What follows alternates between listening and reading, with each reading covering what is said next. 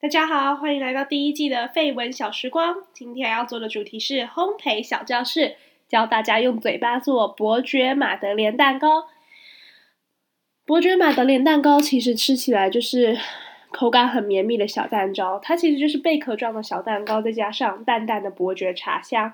所以今天我们要用到的材料有全蛋两颗、砂糖六十公克、低筋面粉一百公克、泡打面粉三克、奶油一百公克。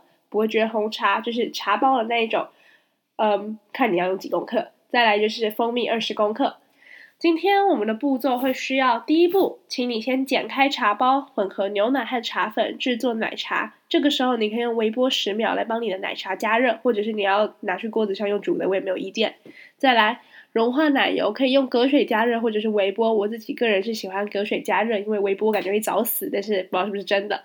再来制作面糊，首先将鸡蛋打散，加入刚才准备好的面粉、砂糖、蜂蜜和泡打粉。这里建议面粉可以过筛，除非你想要吃口感扎实的马德莲，要不然就过筛吧。再来加入自己刚做好的奶茶，并且将做好的面糊冷冻十分钟。好，科学小教室，噔噔噔噔噔，面糊冷冻十分钟是为了缓解筋性，这样子。马德莲出炉的时候，口感才会绵密蓬松。接着将烤箱开上下火两百度预热十分钟，利用这个十分钟的时间，可以将面糊装入模具，并且先清洗一下周遭的环境，这样子等一下东西出来后就可以马上享用。最后再将放模具中的面糊放入烤箱十五分钟，脱模的时候使用小汤匙轻轻的脱模即可。这边是前人走过的冤枉路，希望大家可以多多注意，这样子就可以避免走这些白痴的小错误。呵呵，小技巧一：边做边收，这样子烤完后就可以直接享用成品。再来，第二个，不要过度搅拌面糊，只要混合均匀即可。